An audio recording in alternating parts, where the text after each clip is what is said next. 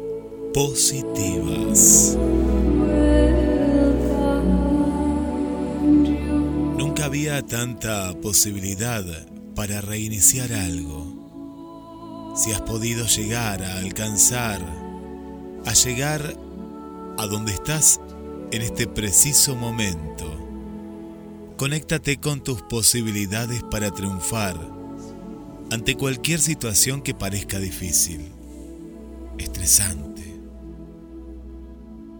a muchas personas se les dificulta el empezar de nuevo o seguir adelante en una vida después de sufrir un fracaso. Muchas personas exitosas sufrieron fracasos, pero no quedaron allí. Se levantaron y continuaron su jornada en busca de posibilidades positivas. Las pequeñas cosas que nos invaden del exterior controlan tu atención, tus emociones, la vida, el verdadero camino.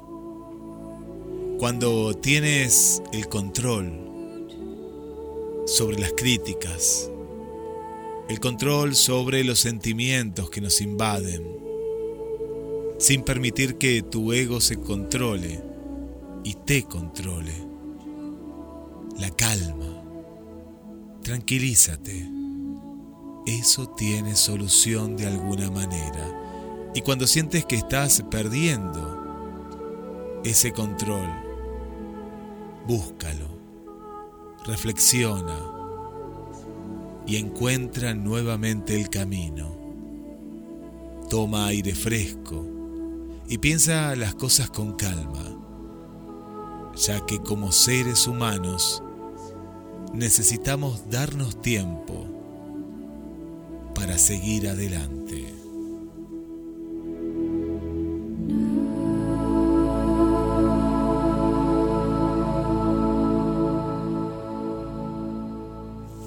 Bienvenidas, bienvenidos a un nuevo viaje en la estación de los sueños. Como cada semana te acompañamos con mensajes positivos, reflexiones, el cuento en la noche, misterios y mucho más. Le doy la bienvenida, quien les habla, Guillermo San Martino, a mi compañero Roberto. ¿Qué tal amigos? Buenas noches. ¿Qué tal Guille? ¿Cómo andás? Muy bien, muy bien una noche más acompañándolos, reflexionando en el comienzo sobre la vida, sobre lo que nos sucede, sobre lo que nos interpela día a día. Y hoy vamos a tener un programa en el cual vamos a, reflexionar sobre los misterios que están alrededor nuestro, sobre el futuro. Eh, leía una noticia y también se relaciona mucho con lo que estamos viviendo, que de aquí al 2027, que no falta nada, faltan apenas cuatro años, las temperaturas en todo el mundo van a subir 1,5 grados y están en ascenso. Y se nota, se nota en una noche de otoño, ya entrado en el otoño y camino al invierno, con 15 grados aquí en Mar del Plata, Roberto. Así es, pero mayormente el 7 de junio comienza el frío. ¿eh? Sobre todo aquí en Mar del Plata. Es una fecha clave para el inicio de, de una temperatura mucho menor. Bien, el día del periodista, el día de mi cumpleaños, sé que es un día un día clave. Sí, da la casualidad que el día de tu cumpleaños comienza el invierno. Mira, comienza, eh, extraoficialmente comienza el, el invierno. Así es. Y en este viaje infinito por los horizontes de la vida, vamos a comenzar con algo, como contábamos, que es parte de lo cotidiano, es parte de la, de la vida misma, y que sucede a, nuestro, a nuestro alrededor, cuando a veces pensamos en lo, que, en lo que nos rodea, en lo que está ahí, muy pero, pero muy cerca nuestro, y que son cuestiones que no nos damos cuenta, pequeños misterios, como por ejemplo el origen de las mariposas, y esto también es poco habitual de lo que está eh, sucediendo porque las mariposas siguen estando entre nosotros ahora todo el año. Todo el año. También pasa por una cuestión de las temperaturas. Pero nos hacemos una pregunta, ¿cuándo y dónde surgieron estos insectos? Y hay un misterio que parece ser que ha sido resuelto porque un nuevo estudio presenta el árbol genealógico de las mariposas, marcando su origen en lo que actualmente es nuestro territorio, América. Como de las antiguas mariposas, y muchos investigadores pensaron en su momento que las mariposas evolucionaron inicialmente en Asia, pero la realidad es distinta. Hace aproximadamente 100 millones de años, si escuchaste bien, 100 millones de años, mucho antes de que se extinguieran los dinosaurios no aviares, un grupo de polillas iniciaría una auténtica evolución en todas las especies de mariposas al adentrarse durante el día en las preciadas flores en lugar de hacerlo durante la noche. Ahora un equipo científico del Museo de Historia Natural de Florida y otros lugares ha llevado a cabo la titánica tarea de juntar esos 100 millones de años de historia en una investigación que trazara su evolución. Hay unas 19.000 especies de mariposas en todo el mundo y no existía hasta ahora una base de datos disponibles públicamente sobre las mariposas. Llevaron a cabo esta base de datos traduciendo y transfiriendo concienzudamente los datos de libros, colecciones de museos o webs aisladas y reunieron toda esa información en un único repositorio digital. Con ese repositorio digital como apoyo, los investigadores han secuenciado 391 genes de casi 2.300 especies de mariposas muestreadas de 90 países y 28 colecciones de especímenes para reconstruir el árbol genealógico más completo de las mariposas, un nuevo árbol filogenómico que representa el 92% de todos los géneros de estos fantásticos y preciosos insectos. Nos hacemos otra pregunta. ¿Dónde surgieron? Los investigadores descubrieron que las primeras mariposas se originaron actualmente que las tenemos nosotros aquí en América. Los hallazgos se han utilizado para generar un árbol genealógico, un árbol genealógico de mariposas, que está muy detallado, la que ofrece a los científicos nuevos datos sobre los orígenes evolutivos de ellas y cómo se propagaron por todo el mundo. Estas primeras mariposas eran diferentes de las polillas nocturnas. Sus ancestros volaban durante el día, en lugar de la noche, y se sentían atraídos por las flores de colores brillantes por su rico néctar. Así, este estudio encontró que las mariposas probablemente evolucionaron en América del Norte y Central y forjaron fuertes lazos botánicos con las plantas anfitrionas a medida que se asentaron en todo el mundo. Para lograr la conclusión de este enorme puzzle, los científicos tuvieron que ensamblar un enorme árbol de la vida de las mariposas, utilizando no solo su información, sino también su distribución y plantas favoritas, así como el ADN de más de 2.000 especies que representan el 90% de los géneros de mariposas y todas las familias de mariposas. Dentro de los datos había 11 raros fósiles de mariposas que resultaron ser piezas cruciales para encajar todas las piezas de este complicado e inmenso rompecabezas. Los resultados cuentan una historia dinámica, plagada de diversificaciones rápidas. Cuando surgieron en América, en algún lugar del centro y oeste de América del Norte, en ese momento América del Norte estaba atravesada por una vía marítima expansiva que dividía el continente en dos, mientras que el actual México estaba unido en un largo arco con los Estados Unidos, Canadá y Siberia. Esta coyuntura geográfica hizo que las mariposas tuvieran pocas dificultades para cruzar el estrecho paso entre América del Norte y América del Sur. Sin embargo, a, pesar de la proximidad relativamente cercana de América del Sur a África, las mariposas tomaron el camino más largo y se trasladaron a Asia a través del puente terrestre de Bering. Desde allí, rápidamente cubrieron terreno, irradiando hacia el sudeste asiático, el Medio Oriente y el Cuerno de África. Incluso llegaron a la India, que entonces era una isla aislada, separada por kilómetros de mar abierto por todos lados. Aún más sorprendente fue su llegada a Australia, que permaneció saturada a la Antártida, el último remanente combinado del supercontinente Pangea. Tenemos que viajar mucho en el tiempo, muchísimo, para encontrar las respuestas. Y vamos un poco más allá. ¿Hubo mariposas en la Antártida? Los científicos se plantean esta posibilidad.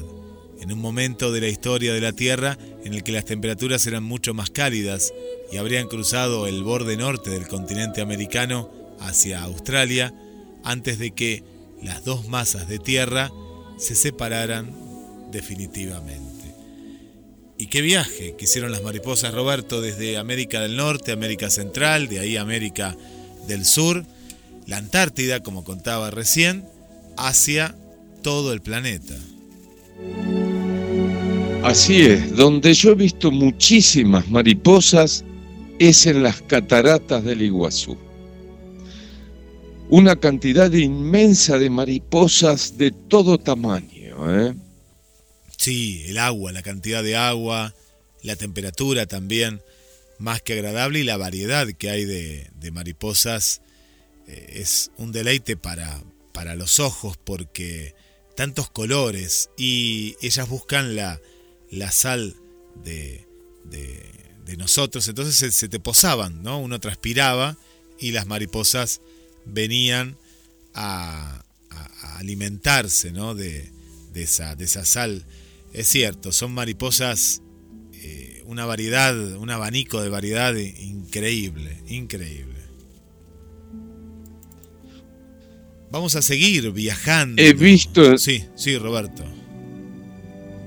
Sí, te decía que he visto en tu casa, como en la mía también, una mariposa enorme qué cada tanto aparece y va lentamente volando porque es tan pesada y tan grande. Y creo que vos la has filmado y bueno, le hemos sacado fotos. Realmente es maravillosa ver esa mariposa tan pero tan grande. Siempre se decía que las mariposas vivían un solo día y eso es mentira, ya lo hemos contado en otros programas de, la Estación de los Sueños que, eso es un mito, como tantos otros mitos y mentiras que, nos han contado. Y no, no viven un solo día, viven mucho más. Está la mariposa monarca, que es una de las que a vos te referís, y después hay una variedad de mariposas que tal vez que no conocemos los nombres, pero hay hay una gran variedad de, mariposas que algunas parecen que tienen hasta, hasta ojos. Uno, las, las, observa y, parecen que están dibujadas, porque es así, están dibujadas. Y hablábamos, Jorge, que nos está escuchando, de la mariposa argentina. Él, nos compartió una nota que ahora la vamos a poner ahí a las amigas que están ahí en el flyer.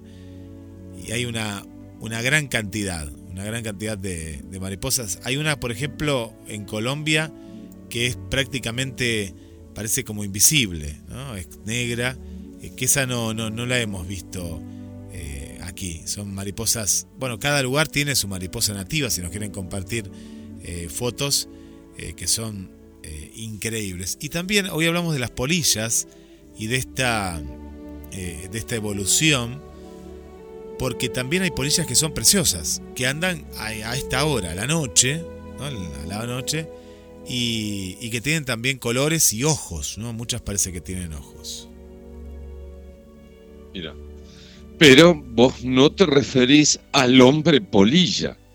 No, no, ese lo dejamos para misterios, no, no, no sé, es parte de eh, parte de la del mito, eso es parte del mito. No, no, no, no, no, no llega a ser tan tan grande, tan grande. Vamos a contar también, Roberto, hablando de, misterios, porque hay un misterio que es el de la personalidad de nuestros queridos perros. Tienen una personalidad que muchas veces se dice que se asemeja al dueño, a la dueña, con quien está.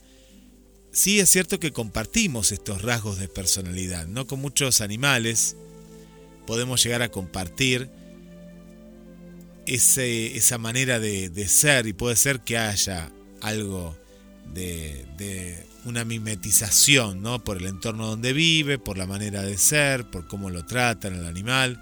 Contanos, Roberto, ¿de qué se trata? Vamos a conocer más la personalidad de nuestras mascotas. Así es, porque sabían amigos que humanos y animales compartimos rasgos de personalidad por eso conocer la personalidad de tu futura mascota antes de llevarla a casa es fundamental para asegurar una convivencia armoniosa y satisfactoria para ambos. Conocer qué determina la personalidad de tu mascota puede garantizar su bienestar y el tuyo y descubre los factores que más afectan a la personalidad de tu perro o gato. Desde hace décadas se ha debatido si la raza de un perro influye significativamente en su personalidad. Algunos estudios sugieren que ciertos rasgos morfológicos están relacionados con la selección de caracteres de personalidad, lo que podría transmitirse a la descendencia. Sin embargo, otros estudios cuestionan esta afirmación y señalan como la educación y la socialización son factores claves en el desarrollo de la personalidad canina.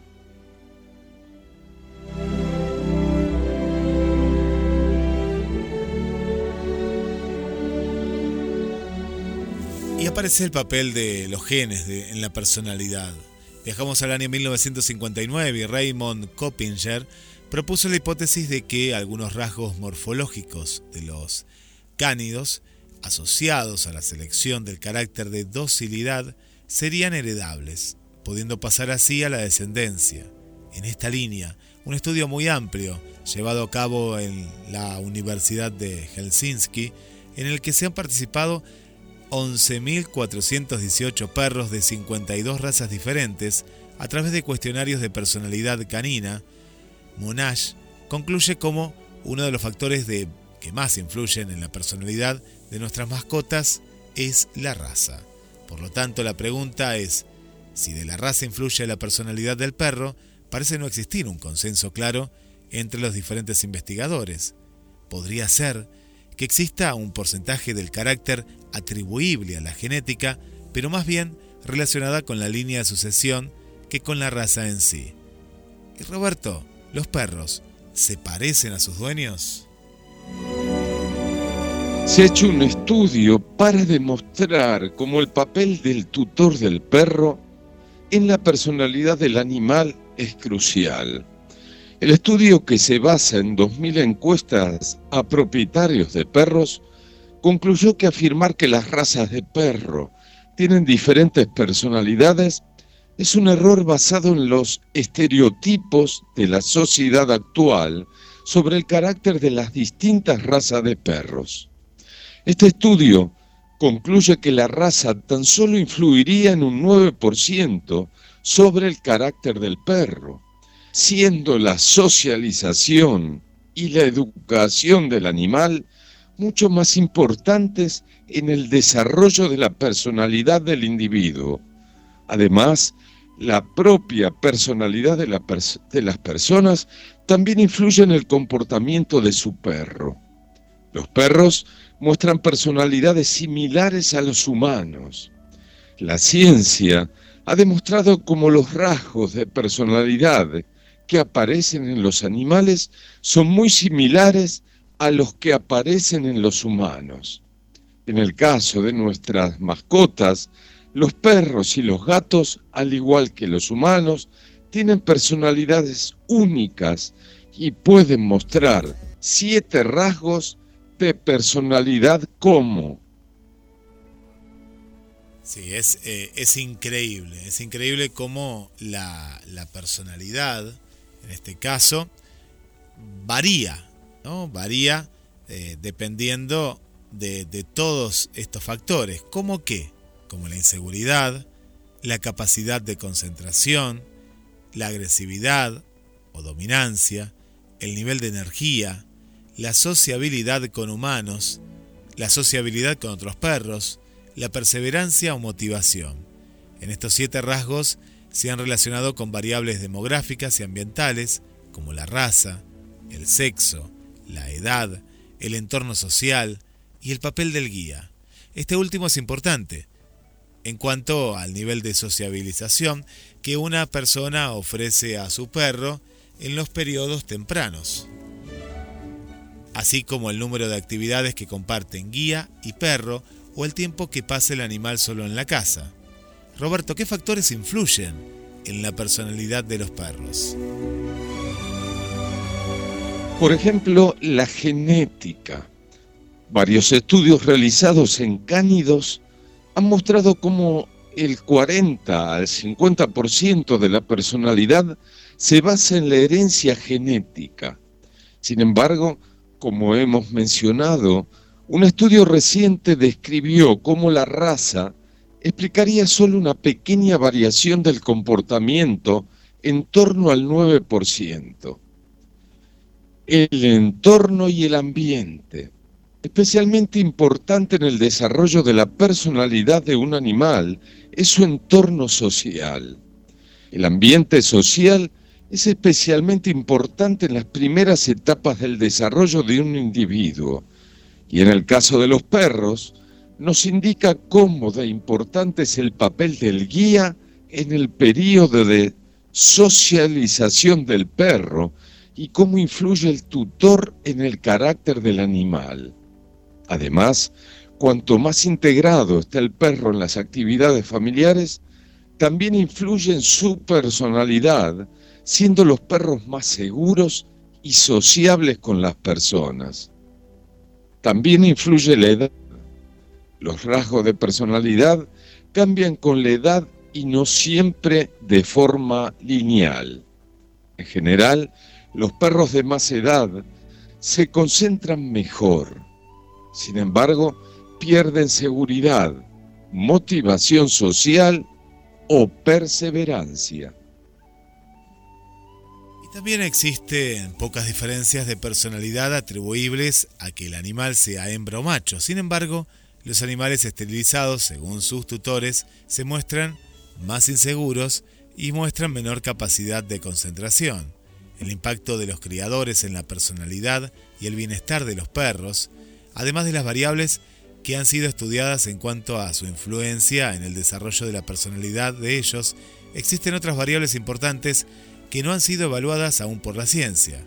El estrés materno durante la gestación, la calidad de la atención materna, las experiencias de socialización antes del destete y la influencia de estas variables indicaría cómo el papel del criador es importante en el desarrollo de un perro equilibrado. Uno cuando observa que, el perro es muy pequeño, un cachorro, el otro día tuve un, un cachorro y se nota, porque muchas veces se lo sacan muy pronto a la madre por una cuestión que ya lo dan en adopción y depende mucho, depende mucho de eso porque se nota que el perro extraña, hay perros que lloran mucho y, es que muy rápido se, se, lo sacan ¿no? a, la, a la madre y pierden ese, ese vínculo. La gran mayoría de los perros son huérfanos porque eh, todos los hermanos a veces tienen siete u ocho y cada uno va por un lado diferente. ¿no? Y uno dice, si tienen rasgos de personalidad tan similares a, los humanos, qué feo sería que a uno ya de chico lo separen de, su madre, su padre y sus hermanos. Por supuesto, pero lamentablemente, como vos decís, eh, cuando son cachorritos ya los empiezan a regalar, pero claro, el perro todavía necesita de la mamá y también del papá hay, un vínculo ahí que, que se pierde, ¿no? Hay un vínculo que se pierde. Esto es la Estación de los Sueños por GDS, la radio que nos une, como todos los miércoles. Se viene el cuento, se vienen misterios y preparémonos porque el universo, nuestra casa, va a dejar de, de, existir. ¿Cuándo será? ¿Qué es lo que va? ¿Qué es lo que va a suceder? Bueno, te lo vamos a estar contando en instantes, nada más. Y la música, la música que nos acompaña en la estación de los sueños.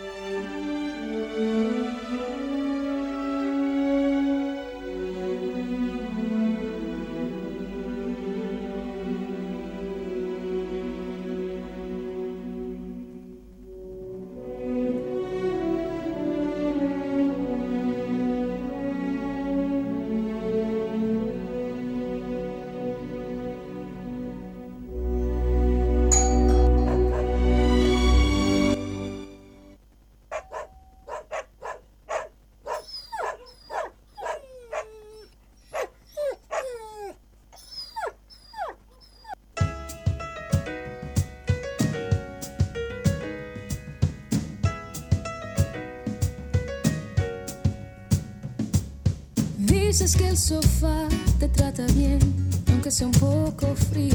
La cama no está mal,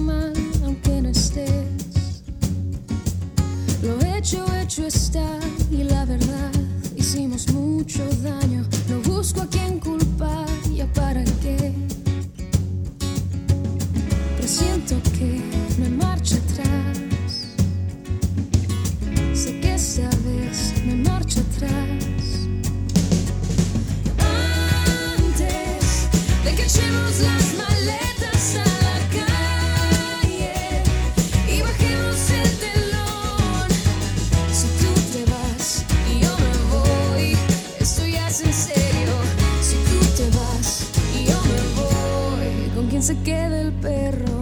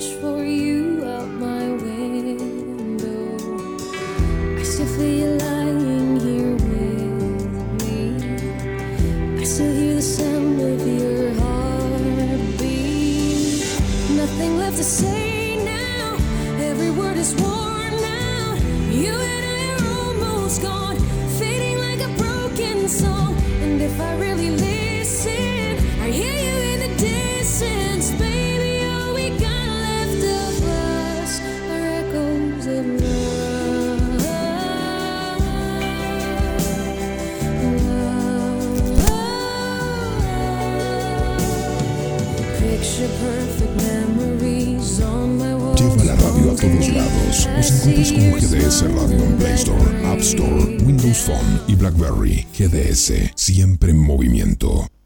De Mar del Plata al mundo, GDS Radio, la radio que nos une. Yo te espero aquí.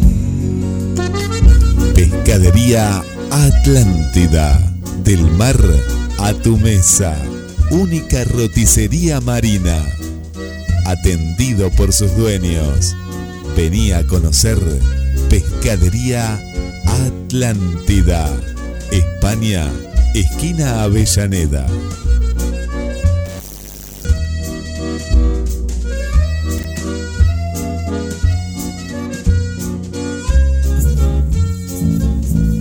Y seguimos en este viaje infinito por los horizontes de la vida con una temperatura hermosa. ¿Cuánta felicidad tendríamos si siempre haría esta temperatura?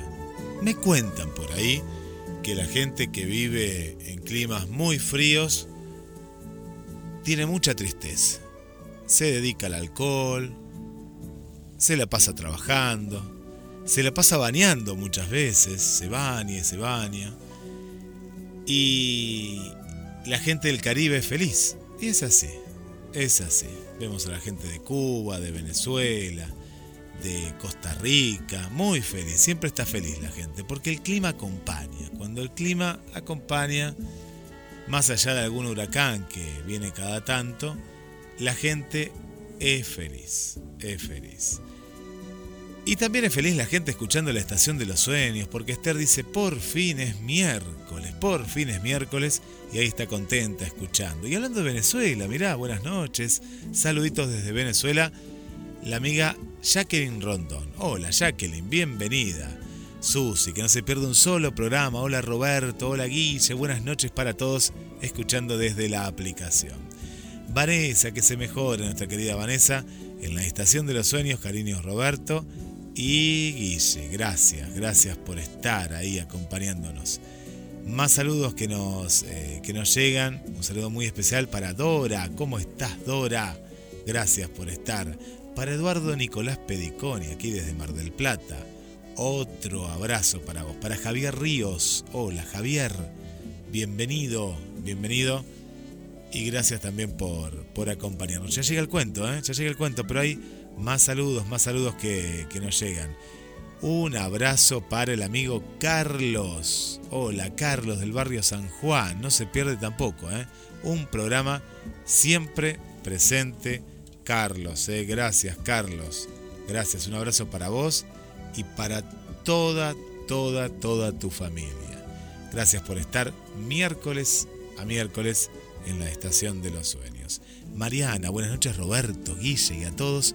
Un viaje del espléndido programa como es la Estación de los Sueños con interesantes contenidos. Muchas, muchas gracias. Llegan mensajes por mensajes a la radio a través del 223 424 66 46. Gracias. Bueno, un, un abrazo, ¿eh? un abrazo. También para Gladys. Gladys que está en el trabajo, nos está escuchando. Y bienvenida también Gladys. Para Laura, Laura Inés desde Capital Federal. Para Cris Henao, Cris Henao Echeverry, la oyente más antigua de GDS. Estamos cumpliendo 12 años, vamos camino. Bueno, Cristina estaba en el primer programa, en la primera emisión. Ya estaba con una antena parabólica en esa época, conectando con la estación de los sueños. Le mandamos un beso muy grande para nuestra querida Cris. Amigas y amigos, ya vamos a mandar más saludos porque llega el cuento. El cuento en la noche, presentado por Pescadería Atlántida, del mar a tu mesa. Única, única roticería marina que te espera en Avellaneda y España. España y Avellaneda y presenta el cuento.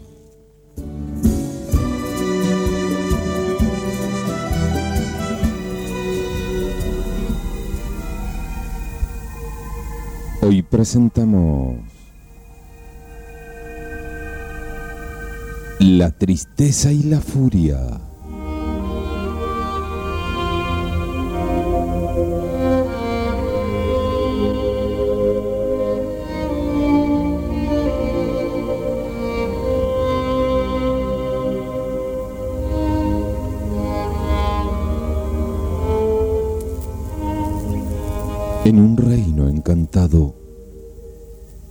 Los hombres nunca pueden llegar, o quizás donde los hombres transitan eternamente sin darse cuenta, en un reino mágico donde las cosas no tangibles se vuelven concretas.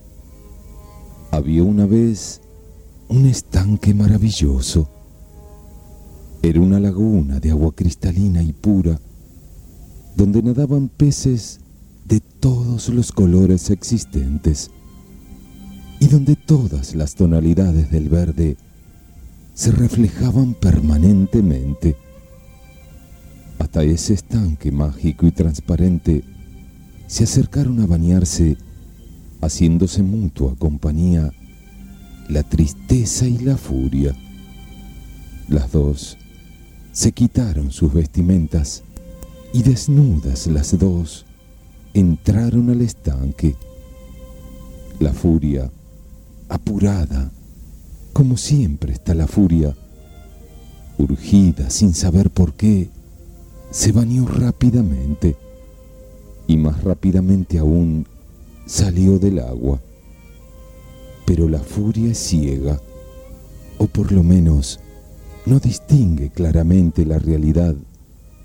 Así que desnuda y apurada, se puso al salir la primera ropa que encontró. Y sucedió que esa ropa no era la suya, sino la de la tristeza. Y así, vestida de tristeza, la furia se fue, muy calma y muy serena, dispuesta como siempre a quedarse en el lugar donde está.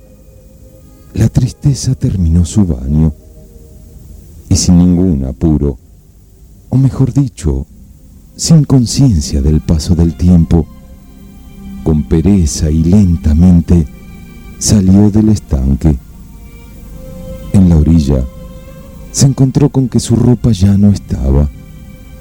Como todos sabemos, si hay algo que la tristeza no le gusta, es quedar al desnudo. Así que se puso la única ropa que había junto al estanque, la ropa de la furia. Cuentan que desde entonces, muchas veces, uno se encuentra con la furia, ciega, cruel, terrible y enfadada.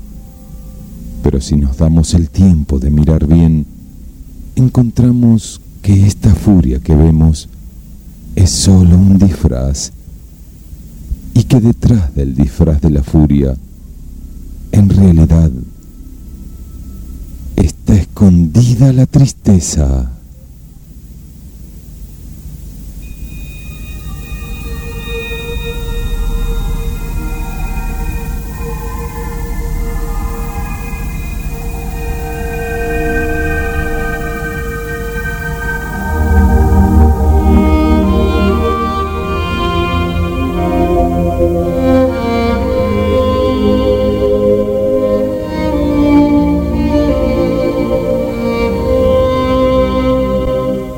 La próxima, amigos.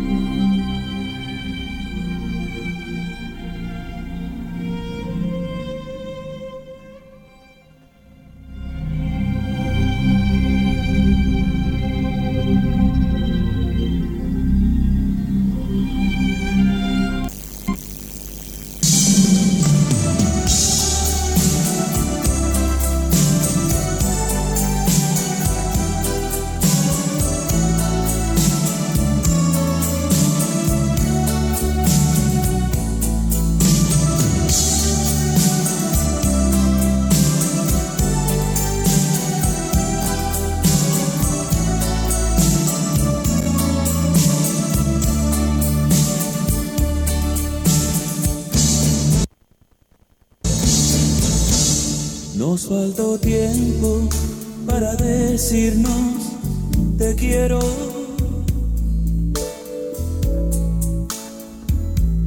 O más bien se nos olvidó siendo sinceros. Y nunca una flor, ni un beso de amor, ni un día con otro color.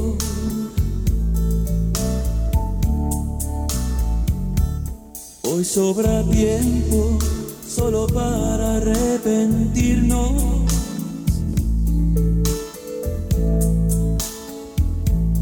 Cuánta ansiedad por nada ya poder decirnos que lluvia sin paz, que cosas de más, de duro saber que no estás.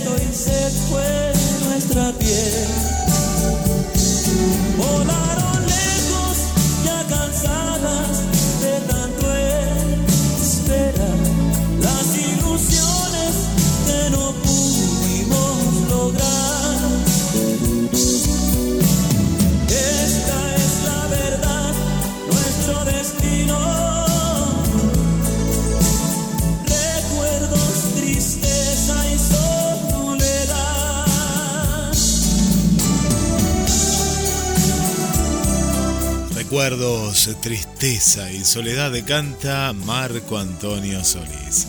Le mandamos un gran saludo para Adela, para Pablo, para el amigo Nino, para Carla. Un saludo también especial para nuestra querida Esther. Gracias Esther por, por acompañarnos también y por haber participado hace un ratito nada más en los 1500 días de Ariel el viajero. Bueno, Gladys que le estamos haciendo compañía desde el trabajo, gracias también por estar. Esther dice, excelente el cuento, la furia y la tristeza, me encantó. Gracias Esther por acompañarnos. María Vanessa desde Canadá, Montreal también, como cada semana nos acompaña. Un saludo especial también para Mónica. Hola Moni, bienvenida y gracias también estar del otro lado. Para Gladys, Gladys desde Estados Unidos, presente como cada miércoles. Y nos preparamos, Roberto. La semana pasada abrimos el juego, viajamos por el universo y nos quedó el interrogante, ¿qué iba a ocurrir cuando nuestra casa, el espacio, de pronto iba a desaparecer. Durante mucho tiempo seguirán formándose nuevas estrellas, por el choque de galaxias o por la comprensión de nubes de gas y polvo repartidas por el universo. Cuando el universo tenga unas mil veces la edad actual, es decir, dentro de unos 10 billones de años, las estrellas menos masivas empezarán a morir. Estrellas como la próxima Centauri o Trapitz 1 habrán agotado todo el hidrógeno de su interior y como el Sol dejarán tras de sí una diminuta enana blanca. Al cabo de unos 100 billones de años, calculamos que dejarán de crearse nuevas estrellas por los métodos convencionales, es decir, a partir de nubes gigantescas de gas y polvo que se contraen y colapsan bajo su propia gravedad. A pesar de esto, podrán formarse estrellas por otros métodos, aunque un ritmo muchísimo más lento. Una posibilidad está en la colisión eventual de enanas marrones, objetos a medio camino entre los gigantes gaseosos como Júpiter y las estrellas más pequeñas. En estos objetos no se produce la fusión nuclear del hidrógeno, por lo que no son técnicamente estrellas. Si varios de estos objetos se fusionan, pueden alcanzar suficiente masa como para iniciar la fusión nuclear y convertirse en verdaderas estrellas. Otra posibilidad todavía más remota es que los sistemas binarios de enanas marrones acaben decayendo y fusionándose entre sí, otra vez creando nuevas estrellas en el proceso. Esta sería la principal fuente de nuevas estrellas cuando el universo tenga trillones de años de edad o más de un millón de veces su edad actual. Mientras todo esto ocurra, los planetas que hayan quedado orbitando alrededor de las estrellas muertas irán decayendo. También eh, perdiendo energía de forma de ondas gravitatorias y acercándose lenta pero inexorablemente a sus estrellas, hasta chocar con ellas. También los propios cadáveres estelares quedarán ahí, decayendo por el mismo proceso y acercándose al agujero negro supermasivo del centro de su galaxia.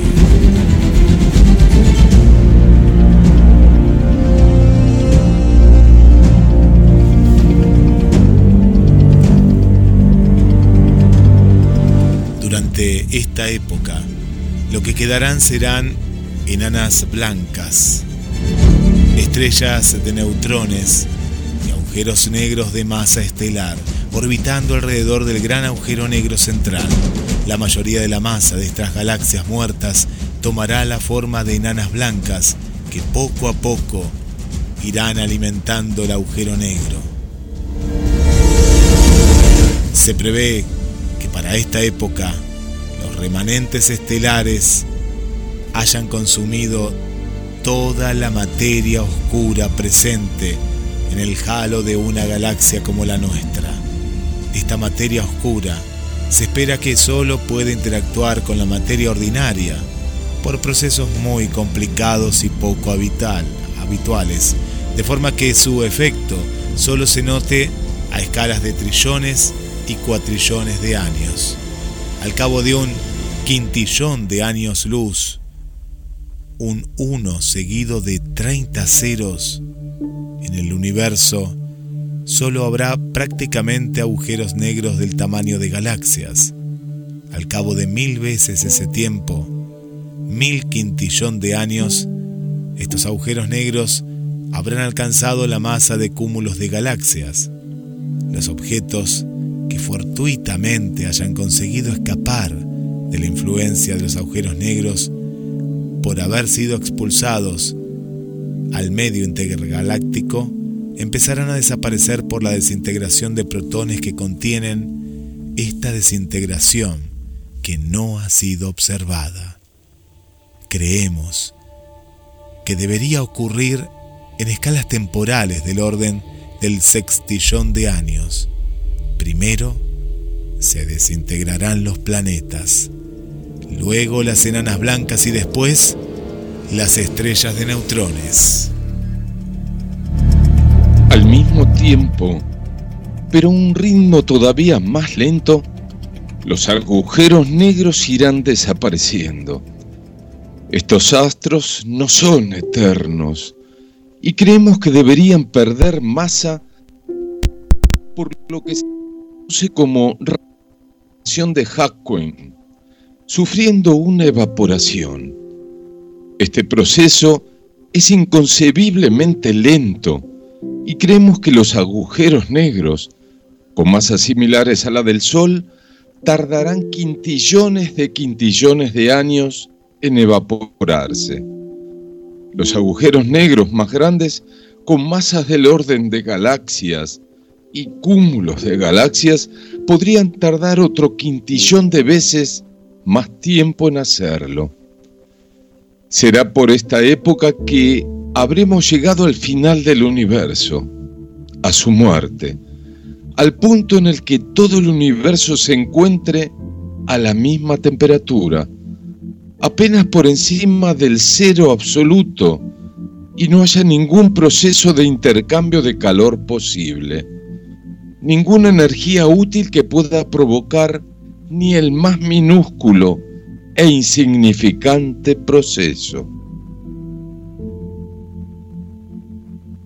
¿Qué pasará en ese momento? ¿Qué es lo que va a ocurrir? Aunque tenemos bastante certeza de que lo que aquí narrado va a ocurrir antes o después, el orden exacto de los tiempos concretos resultan difíciles de estimar. Existen varias consideraciones teóricas que podrían cambiar esta imagen bastante.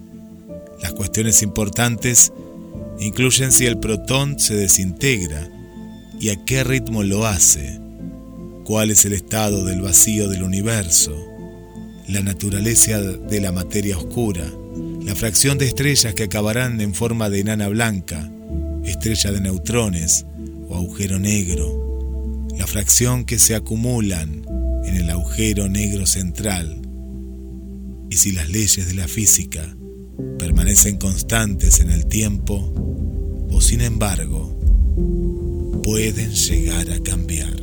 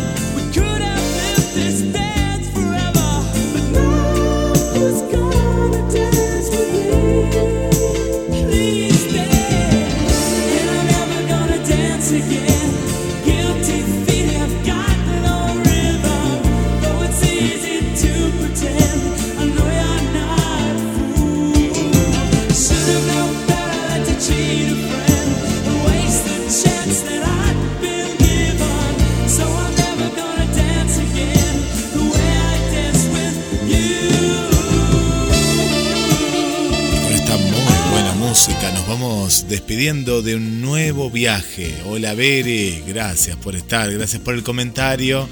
Un gusto que también que estés ahí del otro lado. A Carlos del barrio San Juan que nos manda un fuerte abrazo y también lo retribuimos. Para Susana y Juan Carlos del barrio Pompeya también un beso muy grande para la amiga María Perli, para el amigo Héctor, gracias, gracias por acompañarnos. Para Vanessa que está preocupada por lo del universo, falta mucho, falta mucho, pero si tuvo un comienzo, tiene que tener un fin, siempre, siempre pasa eso. Pero, por lo que dice la ciencia, falta bastante, ¿eh? falta bastante. Gracias a todas las amigas y amigos que nos acompañan y como siempre a Roberto les regalamos los últimos mensajes. Este refrán es muy antiguo y dice así. La primera mujer, escoba, y la segunda, señora. Enseña que los que se casan dos veces suelen tratar mejor a la segunda mujer que a la primera. Será, si Dios quiere, hasta el miércoles que viene. Los esperamos. Les dejo el mensaje final.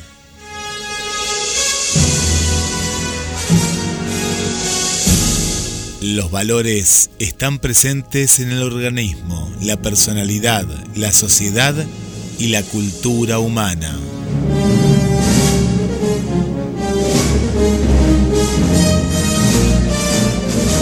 respeta los valores y vive en una sociedad igualitaria. Gracias y hasta la semana que viene.